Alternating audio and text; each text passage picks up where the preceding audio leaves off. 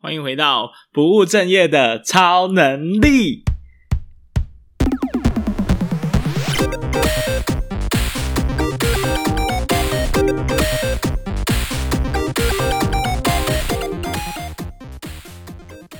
Hello，Hello，本集没有超能力，没人听也没关系哦。那我们又脱离了周五晚上了。现在录音的时间是七月二十四号礼拜六的上午。隔了半天应该还好吧，因为昨天大家应该有听到一个非常令人振奋的消息，就是呃，我们的隔离终于解除了，不是隔离啦，我们的第三警戒终于已经解除了喔。那不知道大家听到这个样的这个心情是如何喔？嗯，其实我跟大家分享一个小故事。这礼拜一啊，诶，这礼拜一跟礼拜三我分别都有，还是有到公司一趟。呃，在经历了将近两个月的在家工作之后呢，到公司去做一些活动的彩排，然后还有一些呃，总之就是工作上的事情，必须要到公司一趟。那也算是忙了一整天，忙一整天回到家的时候呢，就是那种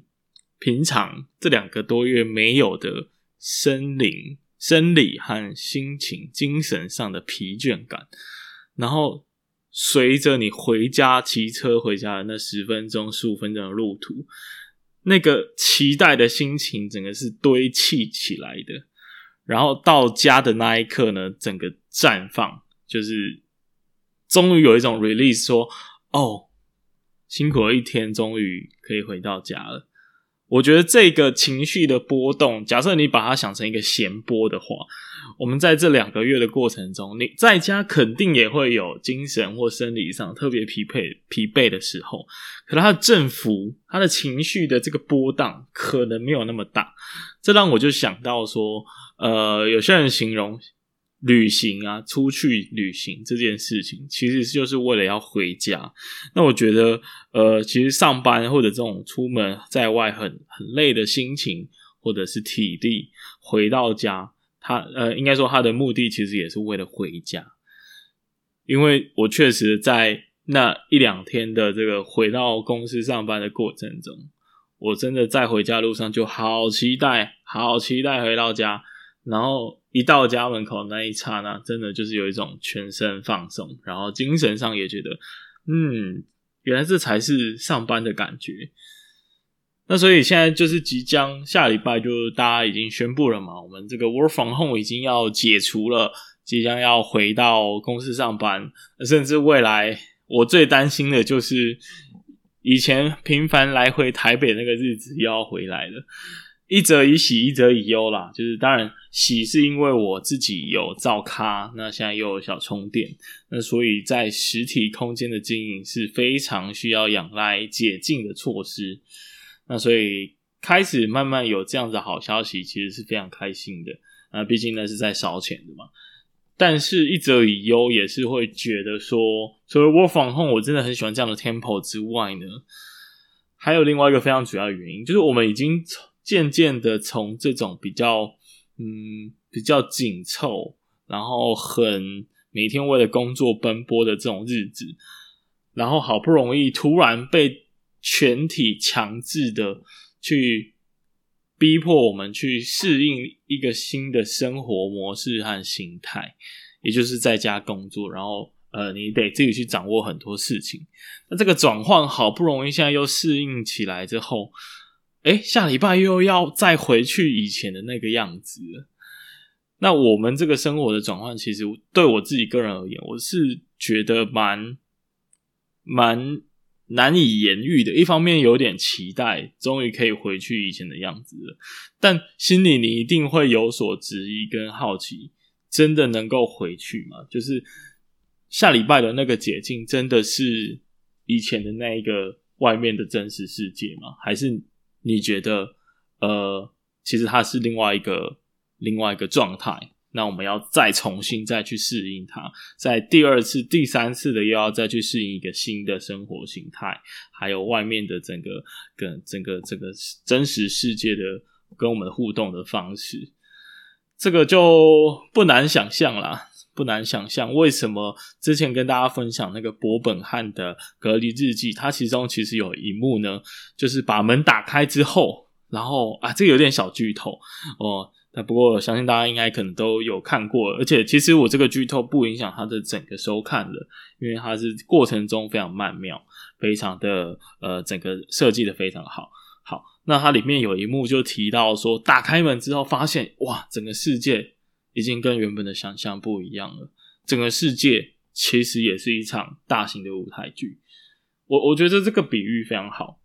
那我我虽然我们台湾人只经过短短两个月的这一个过程，但是我已经开始可以想象到他所形容的这个世界的感觉是什么。所以，因为我们现在已经有微微的这种不舒服、不适应的感觉存在。好啦，这就是跟大家分享解禁之后的。呃，以喜以忧吧，就一则以喜，一则以忧。那以及隔离之后的这种对于真实世界的期待，但是又有一点恐惧的心理状态，这个有点复杂啊。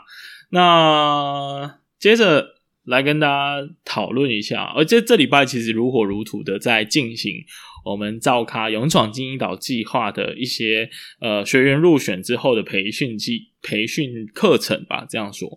那当然，我已经听了早安拎娘的娘娘的课程，然后今天也上了这个蔡宇哲老师的一个故事感的描述的课程，我觉得都都非常好，然后不禁也让我去思考，诶，我应该用什么方式跟大家互动，然后节目未来的制作方向是不是有在精进的地方？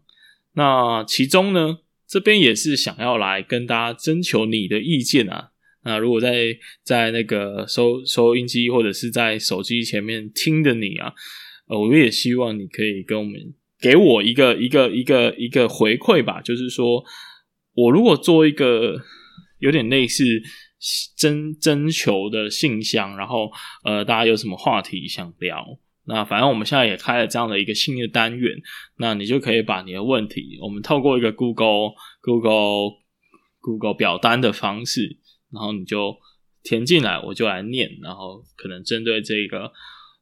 议题，我们就一起来讨论，或者是你想讲一个故事啊，不务正业的故事，或者是跟职场有关的一些抱怨，或者是对于职涯发展的一些问题，我觉得都还蛮适合的。这个名字我再想一下啦，我可能待会儿想到之后，我再在我的 IG 上贴一篇文章，然后来讲这一个。唉，然后呢，也跟大大家分享一个，呃，我从娘娘那边听来的一个一个很好的社群经营的逻辑，大家听听看。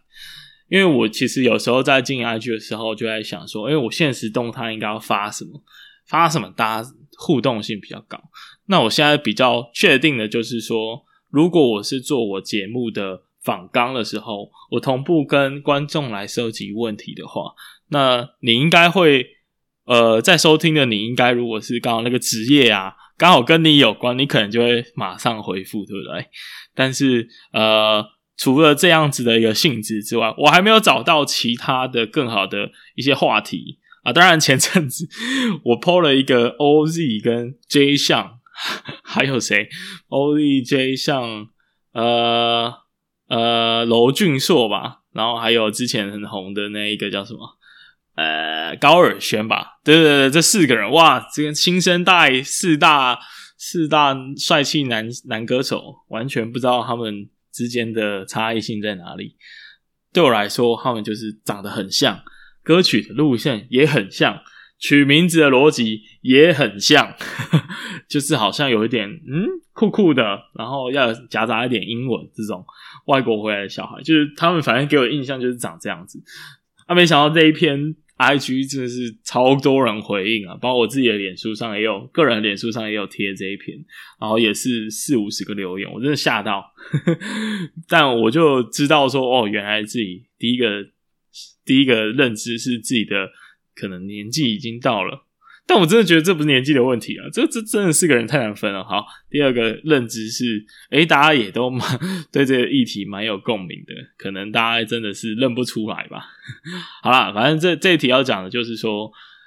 娘娘的这一个嗯课程呢，或者是说她的这个经营的方式呢，我应该也可以参考起来。那如果是我的话，应该会呃贴一些跟近期的访谈有关的问题吧，比如说呃这礼拜刚好是上了那一个呃那个叫什么保养品的。那他是一个很特别的例子嘛，因为他二十十八岁就在创业，然后二十岁开了，呃，应该说接手了这现在这间公司啊。By the way，现在他在募资中啊，所以如果你想给他一点支持的话呢，也欢迎你听那一集，然后打开那一集的 show note 或者是 IG 的连接，那你也可以去给他支持一下。好，那我们拉回来，对，如果像这样子的一个节目刚结束刚上架，那我的互动可能就可以。比如说，呃，我就问大家，诶，大家二十岁在干嘛呢？哦，大概是跟这个有点小连结的方式。好啦，不过的确啊，社群经营需要蛮多的时间的。然后老实说，我以前是不喜欢跟你们互动的，但是，呃，最近这半年来，我觉得常常因为跟你们有所互动，然后自己也。收获了一些东西，然后也觉得心情很好，所以如果你不介意的话，那不妨也随时给我来一封讯息，告诉我你的想法，这样子。好，那